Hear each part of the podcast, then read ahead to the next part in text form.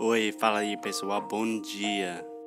Você está escutando o inglês no inglês no rádio. I am your host, Foster Hodge. This is your daily dose of English.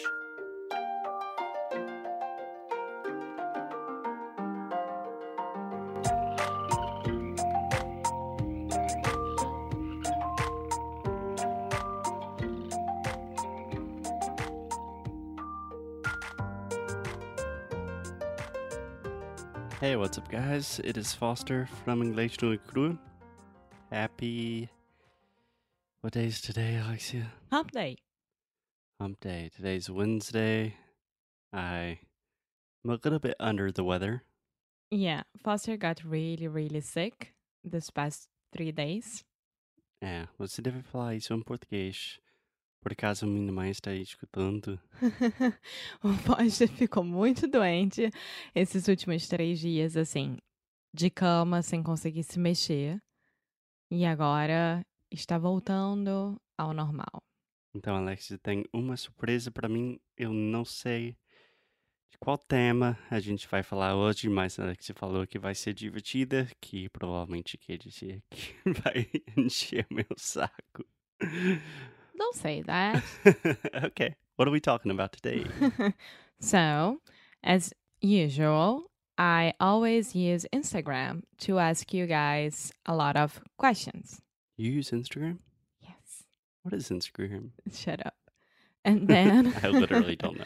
And then a few weeks ago, I asked you guys to send personal questions for us. So I would do the About Us episode. Personal questions about us. Yeah. Why would you ever do that? and then we have very interesting questions. oh my god. Okay, let's do it. Okay.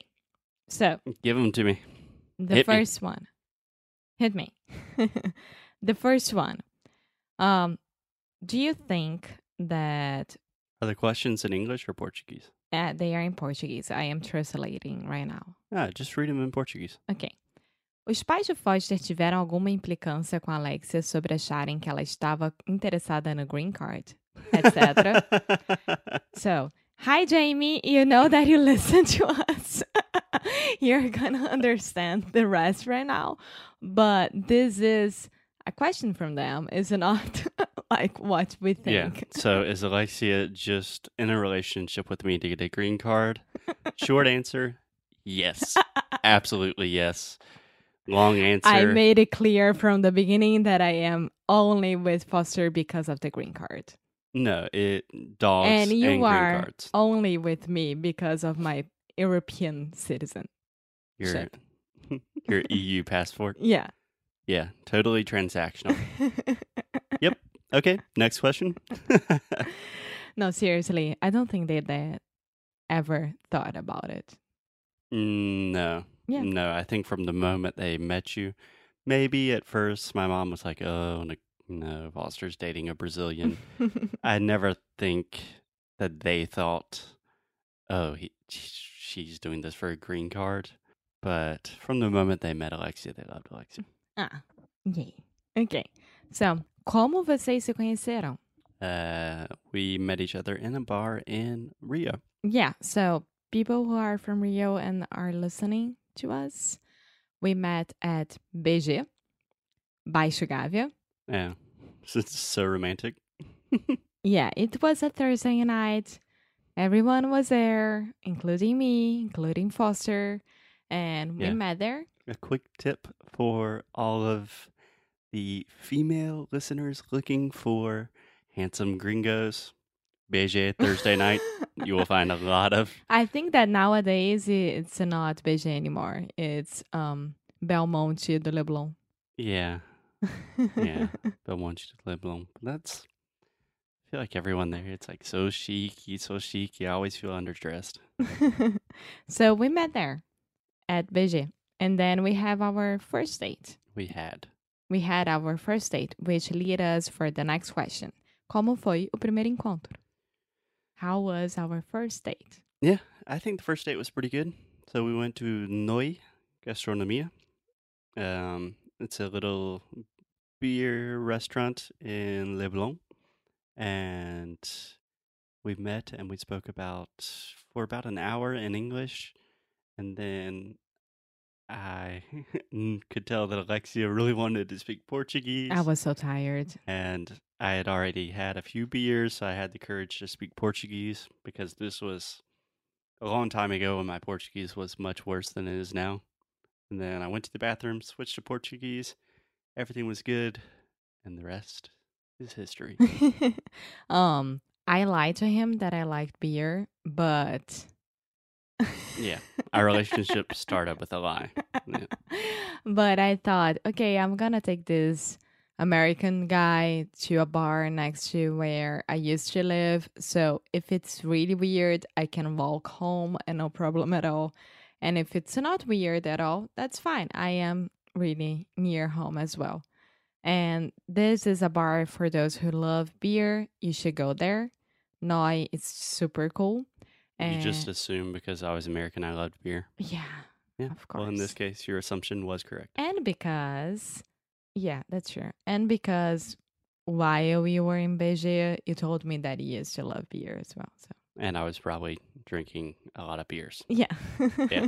The, all the clues were there. All the signals were, were clear. ok, so next one.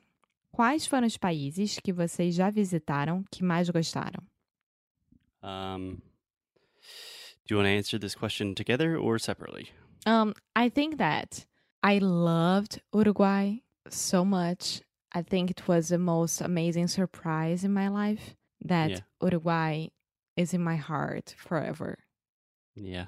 I mean, I think literally because the amount of red meat you ate it is literally in your arteries giving you a heart attack. So just to clarify, together we have traveled to now Portugal, the US, Brazil, Argentina, Chile, and Uruguay. Yeah. Is that correct? Correct.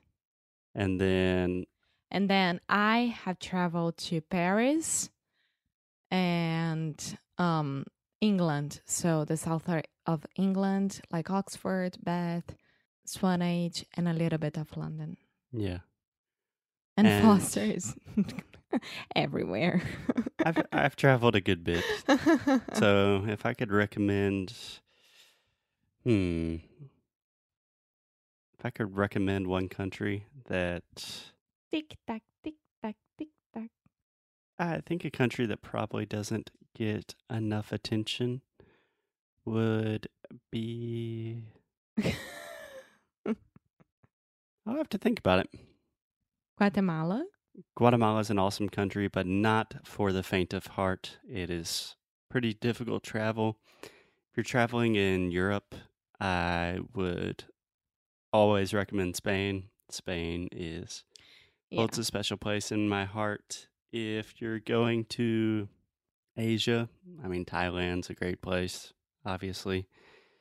Uh Yeah. Well, I think from our last trip, last trips, our last trip. yeah, I think that Uruguay will be my top one. Yeah, if you're in Brazil and you're wanting to travel in South America and uh, you have so many options in South America, it's hard for me to talk about travel because I am not one of those people that says, "Oh, I traveled to Canada and I did not like it." no, that yeah, it's oh, really that is a good good option though. Montreal is badass. Foster, let me tell you something. You only been there for three days, four days, I really enjoyed the city. the arrival and the departure from the airport, and you were there for a bachelor party, which it was all about drinking. So you don't know the city that much. You Alexia. remember? Alexia, can I tell you something? When you start a phrase with "Let me tell you something," the rest of your argument is just invalid. No, does it's not not. It's super valid, and people will be Team Alexia on that. I doubt it. I've been receiving a lot of emails that says, unless Alexia starts saying something correctly, we so are going to stop listening to the podcast. Okay, next question. Um, qual cidade vocês pretendem ficar em Portugal? E quando vocês vão? This was a question a long time ago before we come we came to Portugal. Yeah. So now we are at Rosário, which is an aldeia. I don't know how to say this in English. Yeah. in Alentejo. Portuguese people are pretty weird. We are recognizing that very quickly. So we are technically in Rosário.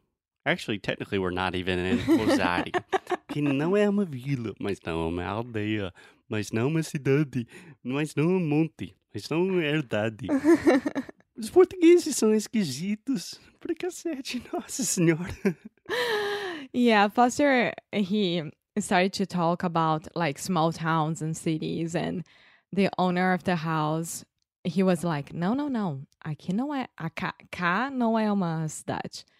É uma aldeia. Mm, yeah. Mas onde nós estamos é um monte. E monte ainda é menor do que aldeia. E assim vai. Yeah. And no disrespect to Portuguese people. I already love Portuguese people. They are very funny, have been extremely nice and welcoming to us, but they are very particular with words. Like, As my grandfather used to say, eu gosto de tudo muito bem explicadinho. That's it. Yeah, but it's so well explained that it's too confusing to understand. So, answering the question, we are at Alentejo. Yes. And we don't know where we're going from here. No. Uh, okay, Alexia, so we call it a day and the next year we'll leave for the next episode. awesome. Okay. Sounds good. See you guys. Bye.